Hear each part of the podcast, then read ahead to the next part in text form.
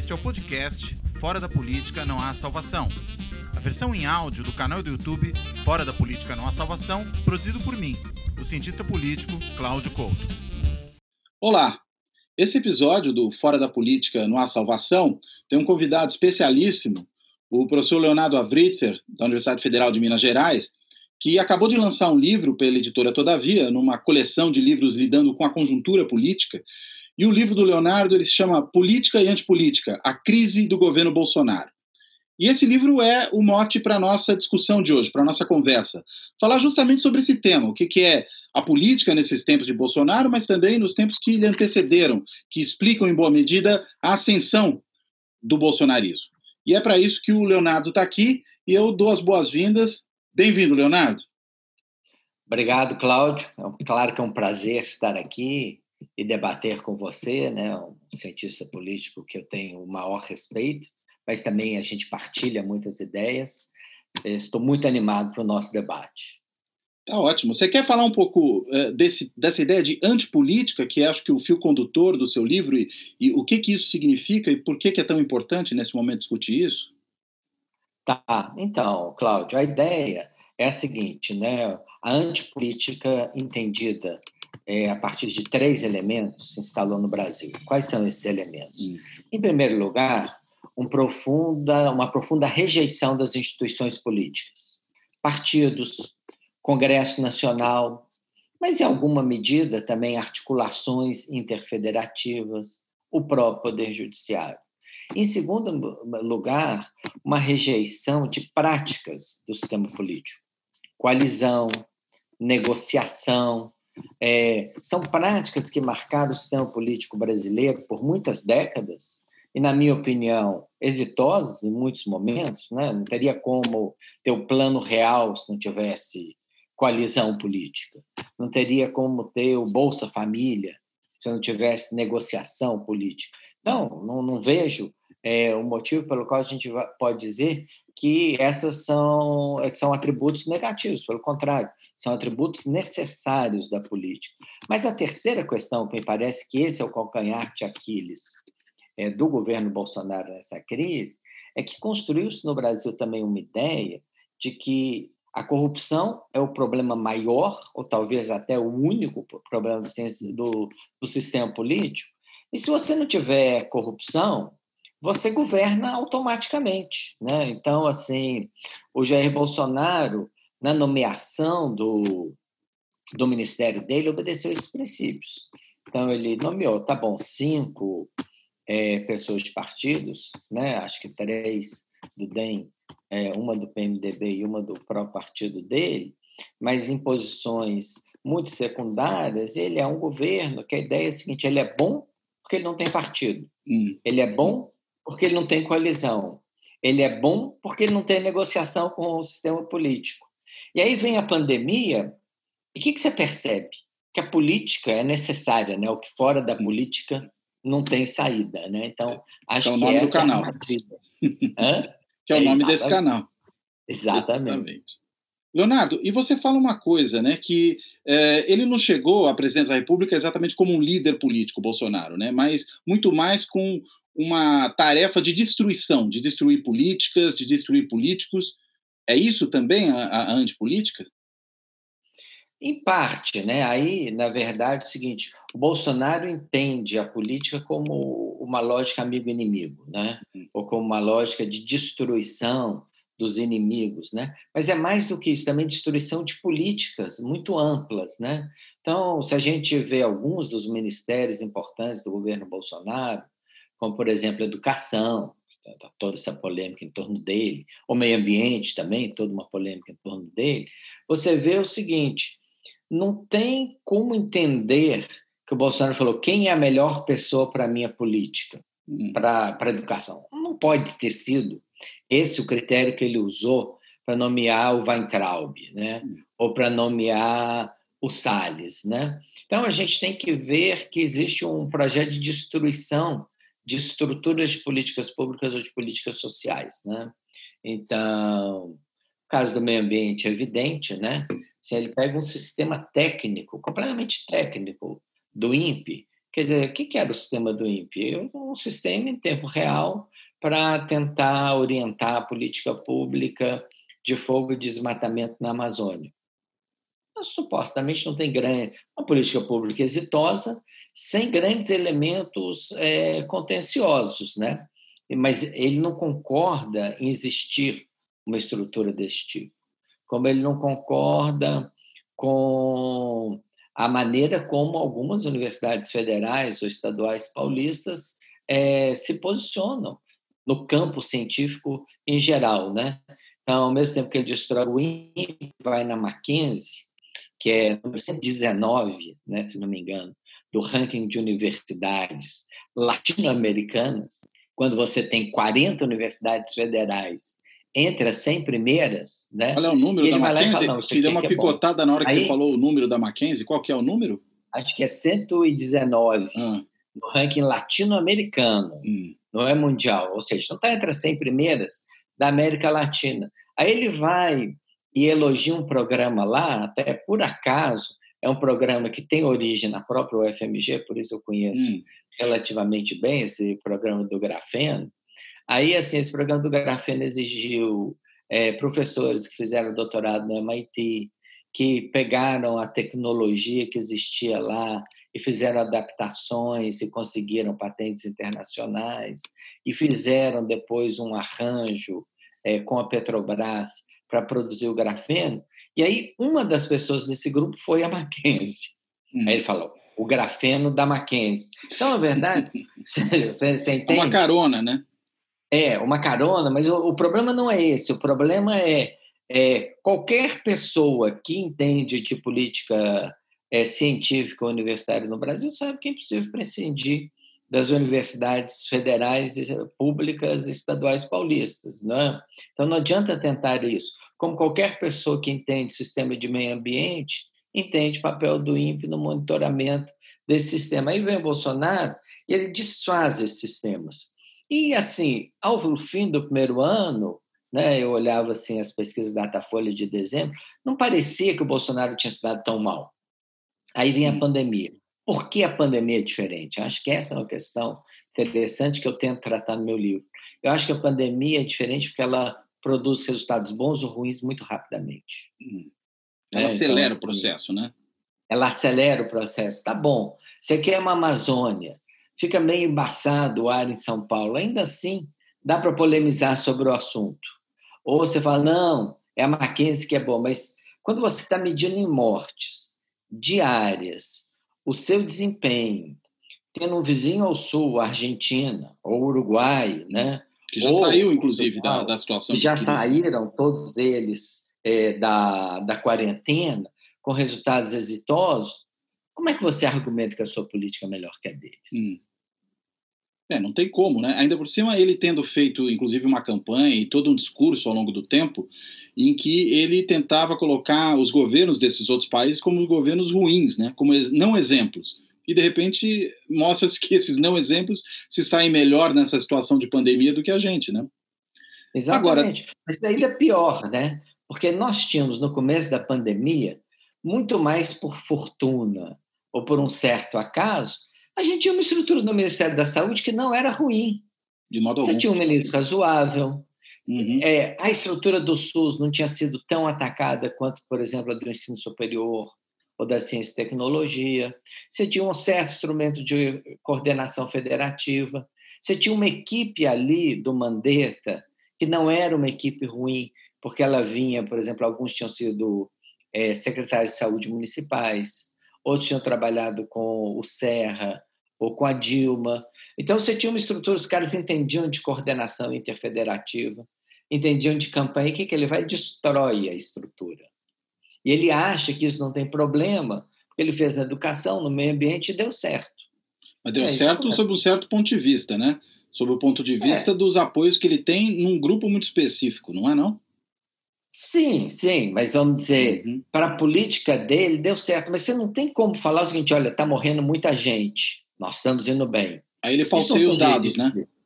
Ah, aí, aí ele tenta ocultar os dados. É, ele tenta esconder os dados, né? É isso que ele tenta fazer. Se os dados não dizem o que eu quero.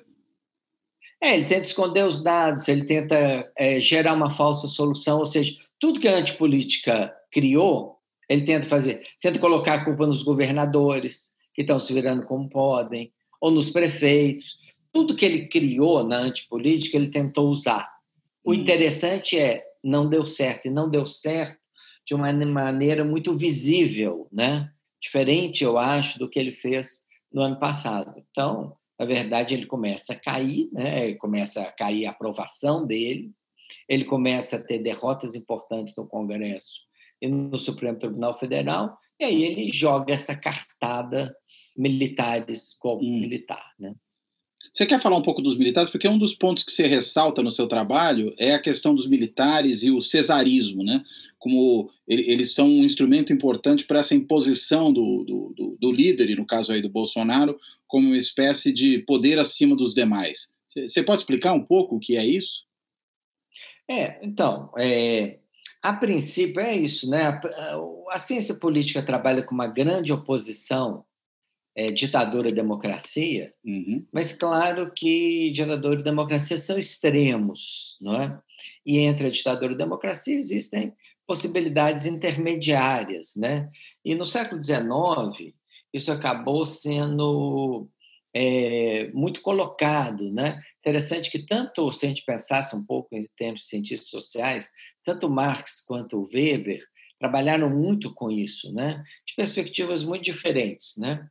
O Marx, a ideia era o seguinte: o cesarismo é alguma situação de equilíbrio político, né? Hum. Esse que talvez seria grande, o grande elemento da teoria dele, que a gente vê também aqui agora, né? Assim, o Bolsonaro estava muito forte, a antipolítica estava muito forte.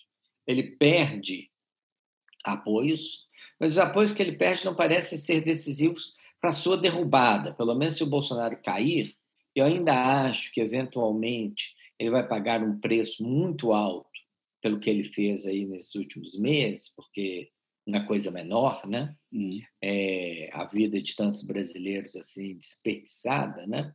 É, mas se ele for cair, não é um processo rápido. A gente está vendo isso.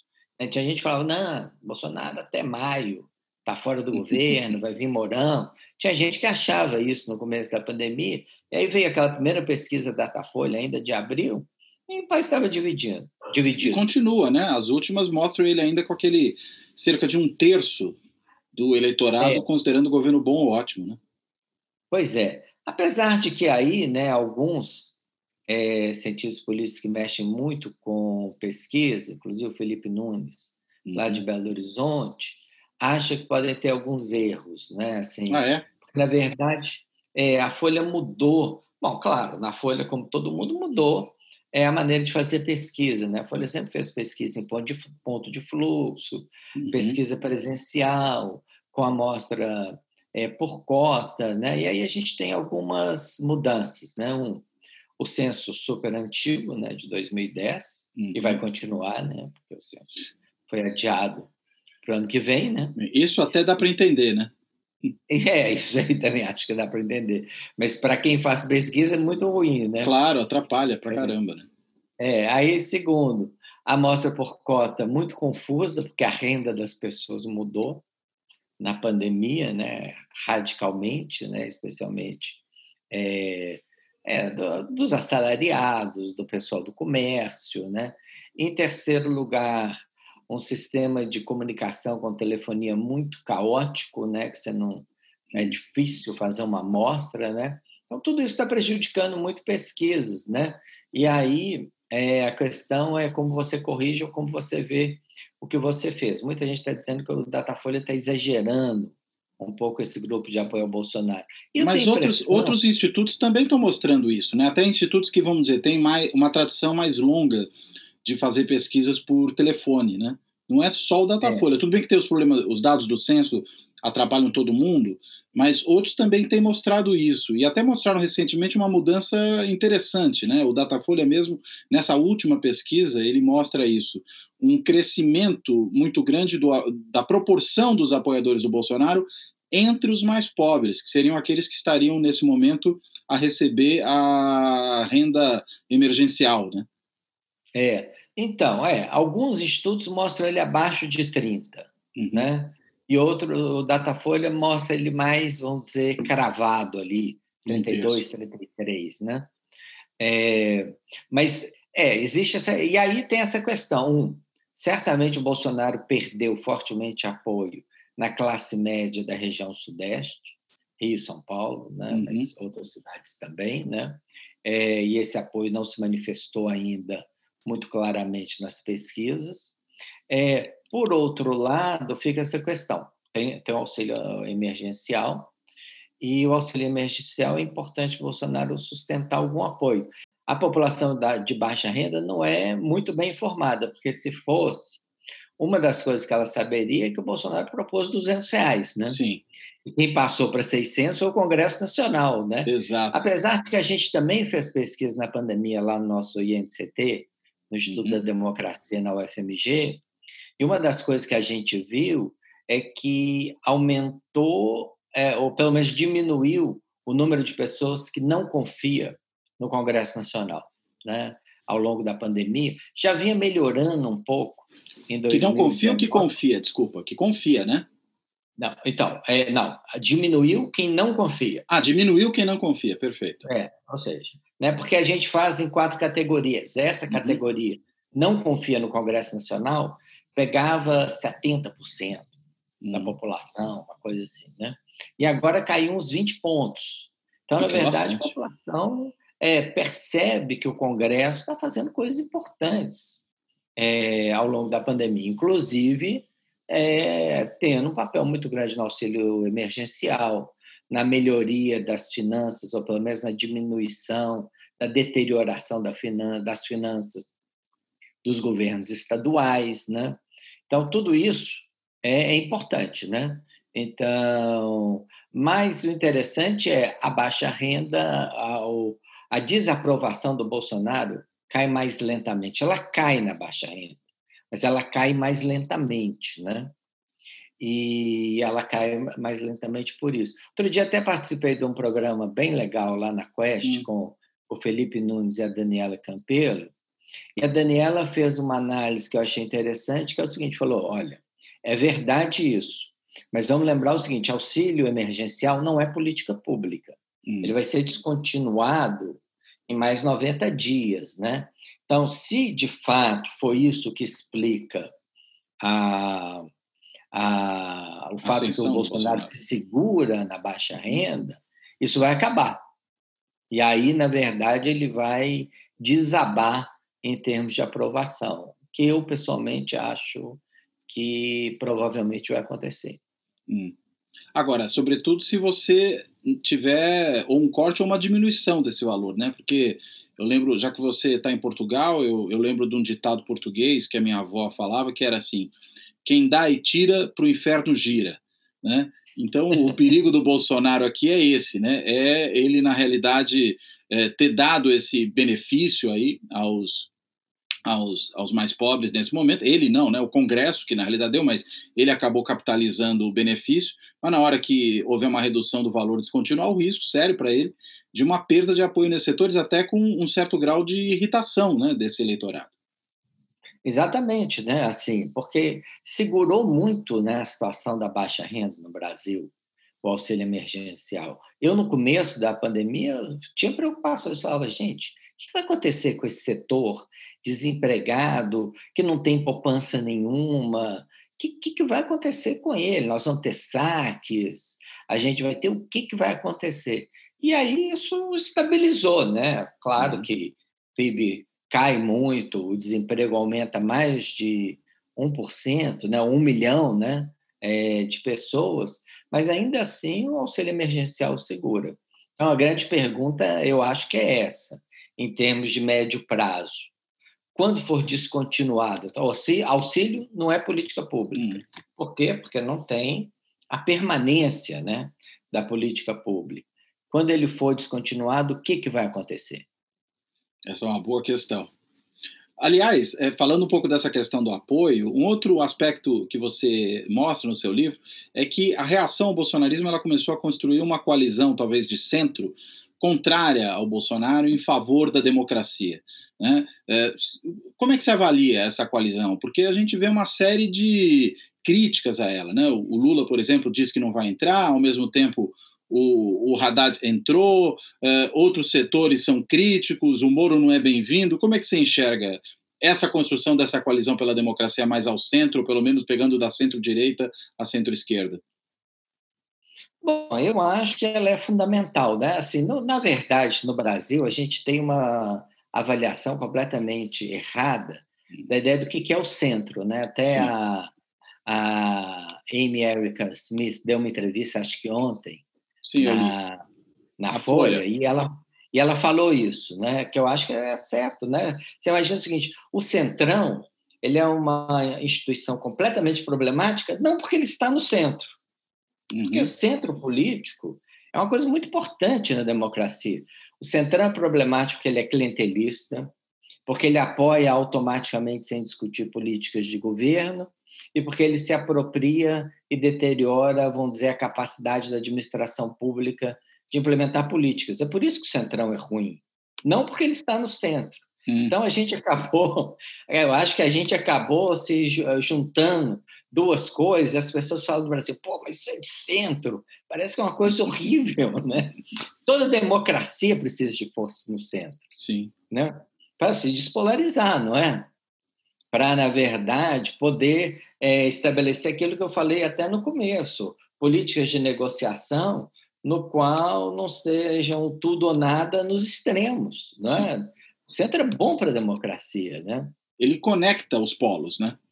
Exato, e a democracia não sobrevive só com polos se radicalizando. Né?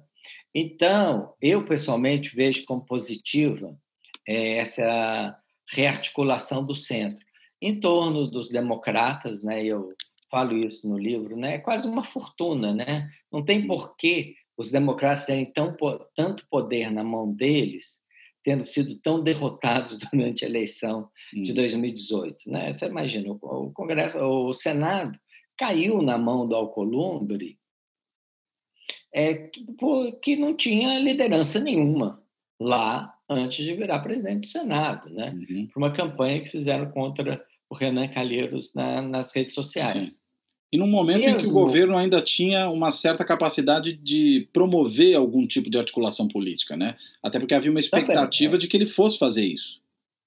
Exato, mas assim, ele fez daquela maneira, né? Para não dizer, tipo Bolsonaro, olha, eu não negociei a presidência do Senado porque isso é do mal, né? Então o que, que ele fez? Ele fez uma campanha nas redes sociais, né? Contra o Renan Calheiros, e no final a campanha foi exitosa, né? E acabou que ninguém sabe exatamente, eu pelo menos não sei por que, que o nome do Alcolumbre é, surgiu, se tinha, na verdade, alguma negociação em torno dele, né? Hum. Então, e você vê o seguinte, o Mandetta... Talvez porque não houvesse vetos, né? Talvez, às vezes, é. Às vezes isso Mas explica até mais, assim, né? obscuro, né? Do Amapá, sem muita carreira, né? Então... E a mesma coisa o Mandetta. Mandetta podia ser de qualquer desses partidos do centro. Uhum. Tanto que ele foi do PTB, ele foi do MDB, mas ele também estava nos democratas. E talvez isso tenha ajudado um pouco a nomeação dele. Aí o que, que você vê? De repente, você tem uma concentração de poder na mão dos democratas muito maior do que a força real deles. Né? Uhum. Imagina, né? eles foram um partido que não lançou candidato, e que o, o, candidato que eles apoiaram foi derrotado de forma fragorosa, né, o, o Alckmin. Por que então que eles têm tanto poder assim? Bom, Maquiavel diria, fortuna, né? É, então... Não é virtude. É, não, não é virtude. Eles não fizeram muito para chegar lá. Uhum. Não fizeram. É, então, eu pessoalmente acho que assim isso cria uma possibilidade de reorganização do sistema político desde que existam mais forças. Você vê o seguinte, e isso também diferencia 2019 de 2020. Em 2019, o Bolsonaro humilhava os democratas. O que uhum. ele fez com o Onyx Lorenzoni no ano passado? É, ele foi é. sendo rebaixado o tempo inteiro, né? E humilhado em público a cada um dos momentos que ele Sim. foi rebaixado, não é? Assim, você imagina, um amigo do filho do Bolsonaro pega um, um voo privado lá da Suíça, não sei o que ele foi fazer lá, né? É, pega um voo privado da Suíça para uma reunião em outro lugar. Voo privado com o avião da FAB, né? Ah, é. Ah, ah tá certo. É, é voo, voo privado. Privado, é, privado era a finalidade, é. mas o avião não era privado, né? Esse é, foi o problema. Exato, pior ainda. E, né, claro que ele só pegou aquele avião porque ele era amigo dos filhos do Bolsonaro. Sim. Quem paga a conta? Somos o Onix. Ah, bom. Hã? Nós e o Onix. Né? Nós pagamos a conta nós financeira. O Onix, o Onix pagou nós... a conta política. Exato, nós pagamos exatamente. Então, você vê o seguinte, humilhado o tempo todo. Aí chega esse ano, e o César, o Rodrigo Maia eh, se fortalece, se impõe em relação ao Bolsonaro. Bolsonaro chama ele algumas vezes ao Congresso para partilhar, para a, a, ao Alvorada, para partilhar custos. Ele não vai. Mas ainda assim, os democratas são frágeis. Hum. Você precisa de uma coalizão muito mais forte ao centro. Né? Agora, você está falando que eles não têm virtude. Eu acho que tem uma questão aí, talvez, é, interessante para pensar no caso do Democratas. Né? Se eles não são aqueles que conseguiram, nesse momento, desempenhar um papel que, ao longo dos últimos anos, durante a Nova República, foi em boa medida um papel desempenhado pelo PMDB, hoje MDB. Os democratas, eles me parece que conseguem ter um papel que é muito parecido com o que o PMDB teve durante a Nova República, que é o papel de um partido que, embora seja um partido de adesão aos governos, nesse sentido, o Democratas menos, né? porque o Democratas, diferentemente do PMDB, é um partido que esteve na oposição durante todo o período dos governos petistas. Né? Mas é, eles têm uma característica que é, eles têm lideranças com capacidade de articulação institucional, que é uma coisa que o PMDB claramente tinha como uma vantagem, por exemplo, em relação aos outros partidos de adesão, eh, os partidos do Centrão, o PTB, PR, enfim, esses outros partidos, embora tivessem número de votos, eles tinham uma capacidade menor de operar as casas do Congresso, de articular no plano institucional de uma maneira mais institucional, podemos assim dizer. Uh, e o, o Democratas me parece um partido que tem lideranças com esse perfil também. Será que isso não ajuda a entender por que, que o Democratas, nesse momento em que ele não era mais um partido propriamente de oposição, embora não tenha embarcado oficialmente no governo, ele acabou assumindo esse papel? É, acho que você tem razão em parte, né? Assim, é, o PMDB ele foi virando é, completamente adesista, né? Uhum. É, pouco ideológico, com, com a, não existem grandes lideranças no PMDB. Talvez a última, se é que era uma grande liderança, foi o Eduardo Cunha com o Temer, né? Mas destrutivo, é, né, o Eduardo Cunha? É, mas ele né? era assim ideológico, né? Ele hum. tinha uma pauta ali é, privada para religião, ele tinha uma pauta hum. para o sistema eleitoral, todas muito equivocadas, né? Sim. Mas ele tinha essas pautas. Mas né? desculpa, só comentar uma coisa. Então... É, que eu, é que eu acho que o Eduardo Cunha, é, foi bom você ter mencionado o caso dele, ele, para mim, me parece exatamente o tipo de liderança que não é o tipo de liderança característica do PMDB. Por quê? Porque é, ele não era exatamente uma liderança de articulação institucional, ele era uma liderança de destruição institucional. Né? Ele, ele, quando vai para a pauta bomba, quando ele, ele, ele assume uma política de tudo ou nada com o governo, ele faz algo muito diferente, por exemplo, do que faria o Renan Calheiros, do que faria o Sarney, do que faria o próprio Temer, não? Eu acho que ele tinha uma pauta que já não era centrista, mas ele hum. tinha uma pauta. Por outro lado, o Eduardo Cunha, até é, mencionei isso no outro livro que eu escrevi, O Impasse da Democracia, uhum. é, ele, ele não era um PMDBista também clássico em outros sentidos. Né? Ele não foi a vida inteira do PMDB, Sim. ele, né, ele, é, ele apoiou o Collor, depois teve com o Garotinho, né? Ele, ele não era um PMDBista clássico, estilo Renan Calheiros, né? sei lá, décadas né? No, no PMDB. Né? Agora, o que eu acho é que as lideranças democratas são um pouco diferentes disso. Acho que elas são, vamos dizer, um pouco mais é, institucionais, é, um pouco mais ideológicas no, do ponto de vista conservador, né? nisso talvez o Cunha fosse também. Então, por exemplo, Caiado, o, o Maia, né? agora o próprio Alcolumbre, a gente vê também um pouco essa, essa característica, né? Todos eles são lideranças com alta capacidade de desenvoltura, né? Então, assim, você vê, o Caiado, apesar de ser dos democratas, ele tinha, talvez ainda tenha influência sobre o Bolsonaro, né? O Maia, ele briga, mas ele, ele estabelece um limite, ele não rompe com o presidente e ele sempre vai colocando limites e reorganizando as políticas propostas pelo presidente. Algumas coisas são inaceitáveis, outras coisas nem tanto. Né?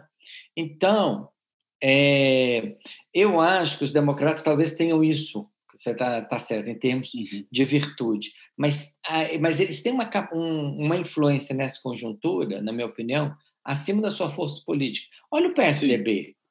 Né? Por, por resultado eleitoral, ou pelo fato que eles governam o estado de São Paulo, teria que ter mais centralidade que os democratas, né? Ele tem mais, é, vamos dizer, ele tem mais eleitorado, ele tem mais voto, ele governa estados mais importantes, mas tem menos poder na conjuntura. Se, mas, você olhar o panorama isso, nacional. Será que isso não tem a ver também com o fato de que na, na época da formação do governo Bolsonaro, da posse e que é quando também ocorre quase que simultaneamente pouquinho depois, mas mais ou menos no mesmo processo, a escolha da presença das duas casas, o PSDB tivesse uma postura de mais distanciamento em relação ao governo do que o Democratas, e aí, digamos, o Democrata estaria mais bem posicionado naquele momento para assumir essas posições institucionais?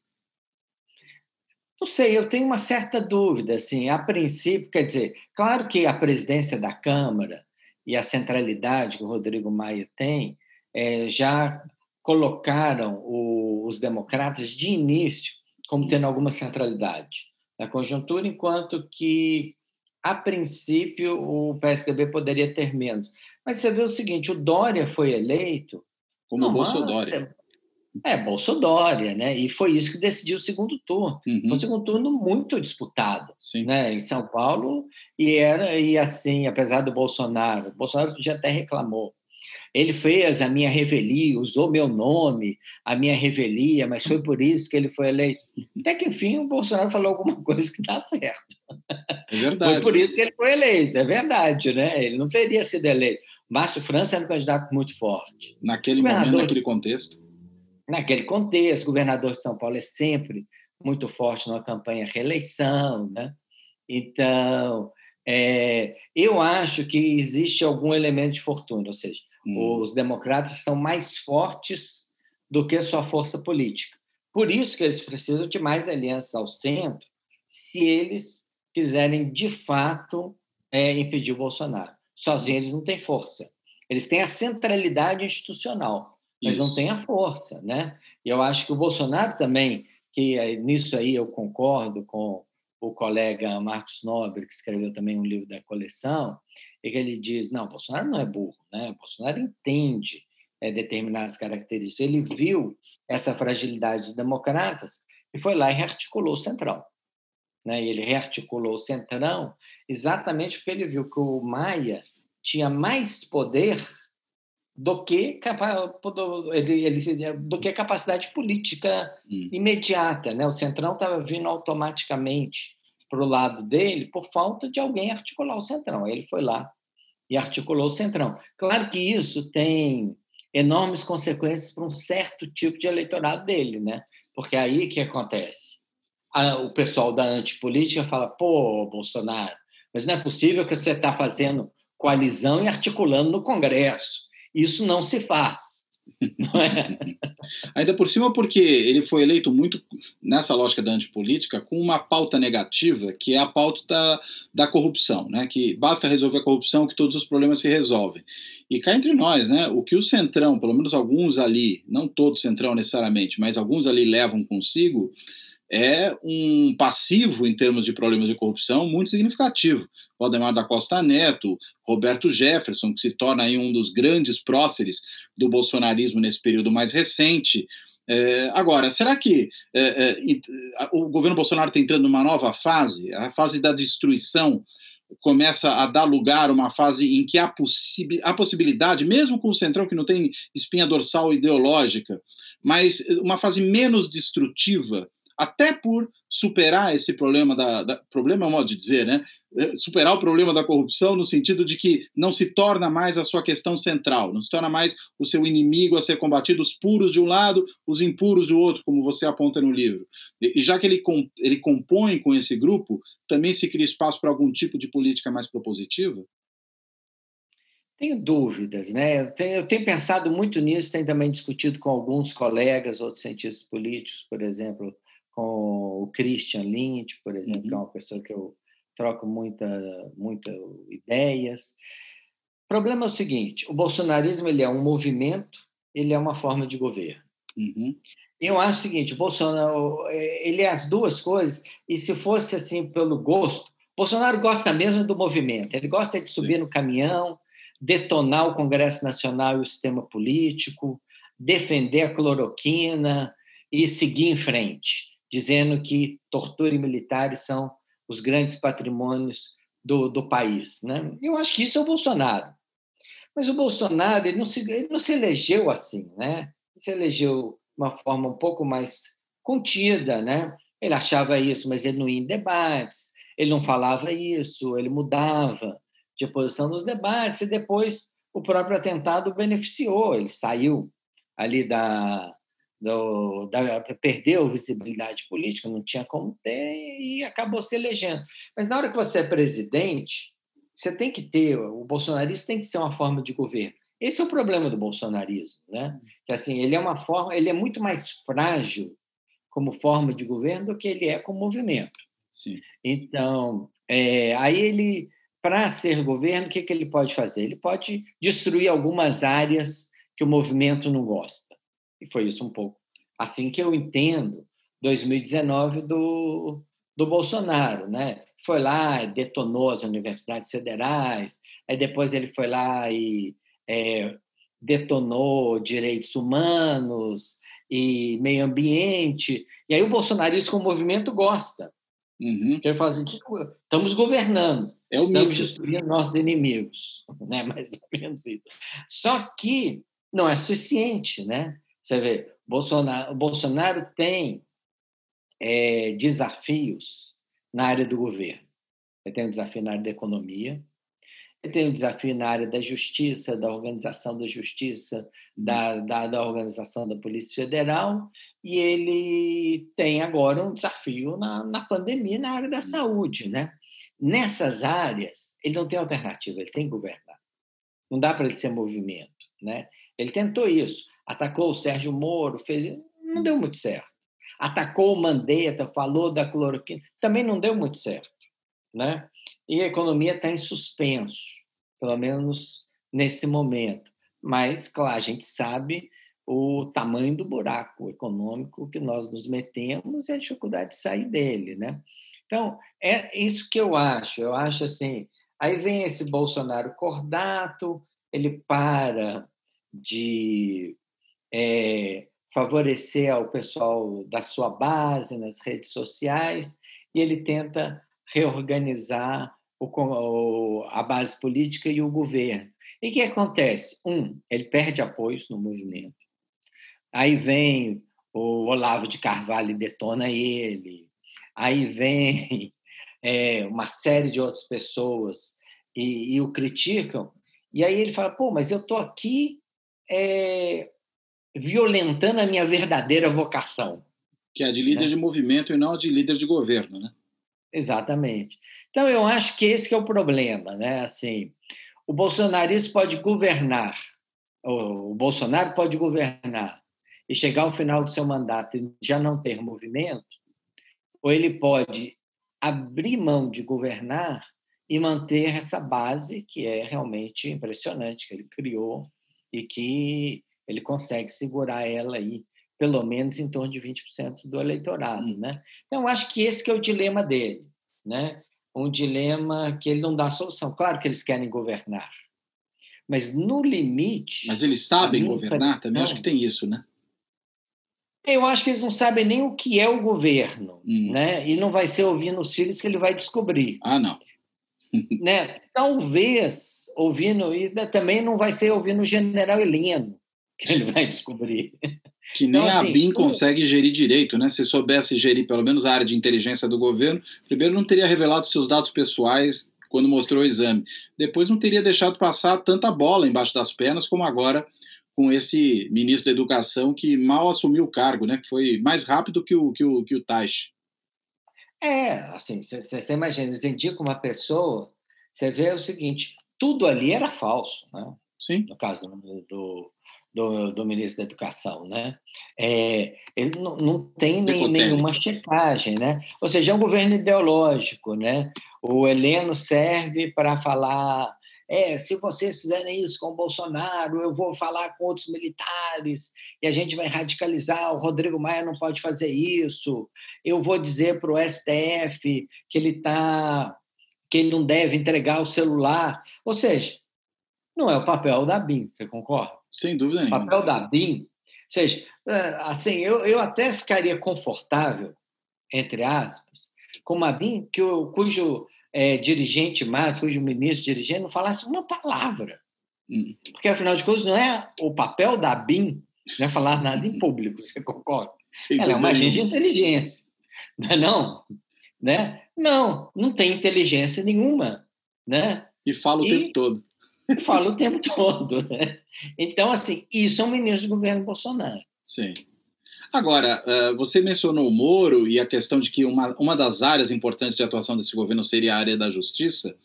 Quando o Moro foi para o governo, muita gente imaginava o seguinte, né? Ah, ele vai ser um elemento de moderação do Bolsonaro. Eu tinha um receio diferente, de que ele seria talvez aquele que levaria para dentro do governo uma expertise de como uh, transgredir os limites do Estado de Direito, dando a impressão de que não estava fazendo. Né? Essa era a minha leitura. No fim, talvez não tenha sido nem uma coisa nem outra, né? porque o Moro não conseguiu sobreviver ao, ao movimento do bolsonarismo. Né?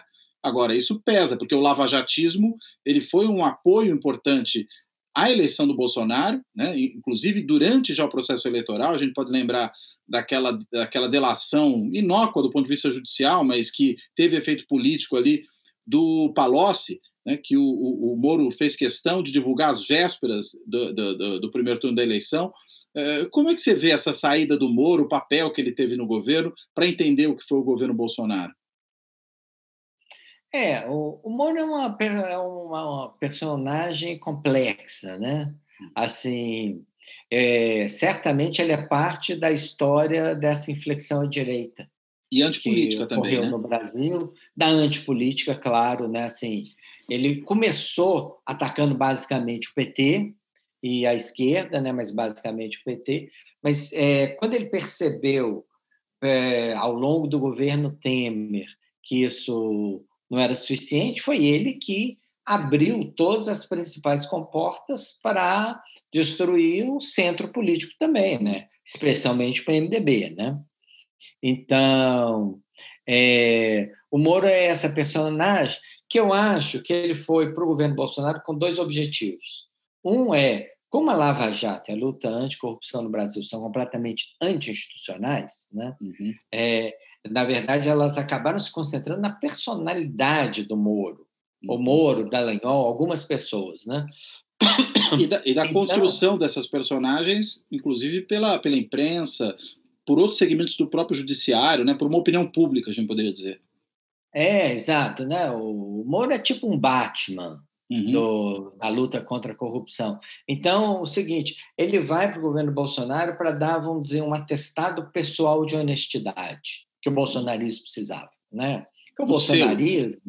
Hã? É um, um selo, selo, é o selo. Então, assim, se alguém falava, ah, tem corrupção, o pessoal falava, ô, Sérgio Moro, tem corrupção ali? Porque o Sérgio Moro agora ele é o representante naquela coisa do Sérgio Buarque de Holanda, né? A luta anticorrupção se personalizou, né? Então, a personalidade, a personalificação dela é o Sérgio Moro. E ele foi para lá para dar esse atestado. A gente sabe que o bolsonarismo precisava, porque o bolsonarismo ele é um movimento de outsiders, mas ele é extremamente corrupto. Uhum. Mas ele não, a corrupção dele não é institucional, né? Isso é interessante, porque ele como movimento também não é institucional. Uhum. Então, como é que é a, a corrupção do bolsonarismo? Ela é no varejo, a rachadinha. superfaturamento, rachadinha, superfaturamento de despesas no Congresso, uhum. é, relações com a milícia que você não sabe exatamente quais são, mas que deviam render recursos. Uhum. Então, é, o bolsonarismo é isso. O que, que ele precisava? Ele precisava de uma testada de honestidade. O Sérgio Moro vem para dar. Mas eu acho que o Sérgio Moro foi, como a outra, ele fala, eu acho o seguinte, ele sabia que ele precisava fazer esse papel, mas eu acho que ele foi para fazer um outro, que é exatamente esse que você falou. Qual que é o papel da Lava Jato? O papel da Lava Jato é deixar cinzentas as fronteiras do Estado de Direito. Né? Perfeito. Né? Então, condução coercitiva eu faço quando eu quero, é, dar entrevista falando todas as provas que tem e sem que a pessoa possa defender hum. é prática corriqueira na Lava Jato, vazamento é prática corriqueira na Lava Jato, relações privadas com alguns jornalistas é prática corriqueira na Lava Jato, como também exclusão de outros, uhum. ou até mesmo levar um jornalista ali para Curitiba para mostrar para eles que não era muito bom criticar a operação, não. Também até isso teve, uhum. né? Então, é, eu também tinha expectativa de que o Moro ia tentar ampliar o lavajatismo em algumas áreas. Né? Ele chegou até a falar em lava-jato de educação, junto com o Vélez, no uhum. começo do governo Bolsonaro. É, fizeram algumas operações por exemplo, lá na UFMG, que juntava a universidade com direitos humanos. Aí era claramente o, um alvo deles, né? Mas nada disso deu certo, né? Porque o, o Bolsonaro queria só o primeiro Moro, hum. ele não queria o segundo. Hum. Ele queria o Moro do atestado de honestidade, mas ele não queria o Moro que criasse alguns padrões de operações anticorrupção no governo, porque ele sabia que, eventualmente, isso poderia tornar ele e os filhos vulneráveis. É como de fato tornou, né? E que acho que ajuda a entender por que, que o Moro cai no final do processo, né? Porque é, exato, era incompatível, Moro, né? É, porque o Moro, na verdade, não podia, para defender o bolsonarismo, ele não podia se queimar com a Polícia Federal com o Ministério Público, pelo menos com uma ala hum. anticorrupção do Ministério Público, né? Só que o bolsonarismo assim ele vai ampliando o atestado de honestidade que ele quer. Porque no começo é simples, ele fala, não, o Onyx ele fez caixa 2, mas ele se arrependeu. É, coisas desse tipo. Pediu escusas. Mas, é, pediu escusas, né? Coisas desse tipo. E aí chega no momento seguinte, ele tem que trocar uma liderança honesta da Polícia Federal no Rio de Janeiro porque está chegando perto dos filhos dele ou das milícias. Dos amigos, né? Dos amigos. E botar alguém ligado à banda podre, né? Uhum. E aí é demais para o lavajatismo dar esse passo. Eu acho que é por isso que o Moro sai, né? Uhum. O Moro sai porque ele vê, também ele vê o Bolsonaro. E vai se ver comprometido, né? Porque aí qualquer problema que surja dali para diante cai na conta dele também se ele continuar no governo, né? Exato. E aí o caráter político da Lava Jato, que sempre foi evidente, mas ela tem também um caráter de operação de corrupção, ela ia ter que trocar, né? Ele ia ser só uma operação política uhum. e policial contra a esquerda em defesa do bolsonarismo. Uhum. E aí é muito para o Moro. Né? é Eu acho que ele cai por isso. Muito bem. Muito bom, Leonardo. Acho que essa conversa foi muito interessante. Acho que mais interessante vai ser se as pessoas lerem o livro, e eu acho que vale a pena que elas leiam o seu livro. Você pode falar o título de novo aí, para quem está nos assistindo? Política e Antipolítica no Brasil, a crise do governo Bolsonaro. Muito bem. Pela editora Todavia. Então, te agradeço, deixo aí as últimas palavras para você, para a gente encerrar. Cláudio, foi uma conversa muito boa, né? Assim, é sempre bom conversar com alguém que a gente tenha pressupostos em comum, mas saiba também diferenciar e fazer as análises finas que a ciência política é capaz de fazer, né? E que você, como poucos, né, faz no Brasil, né? Então, conversar com você foi um enorme prazer. Tá ótimo. Obrigado, Leonardo. Eu agradeço aqueles que nos assistem no YouTube, que nos escutam no podcast. E a gente fecha por aqui mais esse episódio do Fora da Política Não Há Salvação. Obrigado e até a próxima. Além do podcast, disponível em 16 agregadores, dentre eles o Podcast Addict, o Anchor, o Apple, o Deezer, o Google Podcasts, o Spotify, o Stitcher e o TuneIn, O Fora da Política Não Há Salvação também está no canal do YouTube. Visite o nosso canal do YouTube, curta e se inscreva.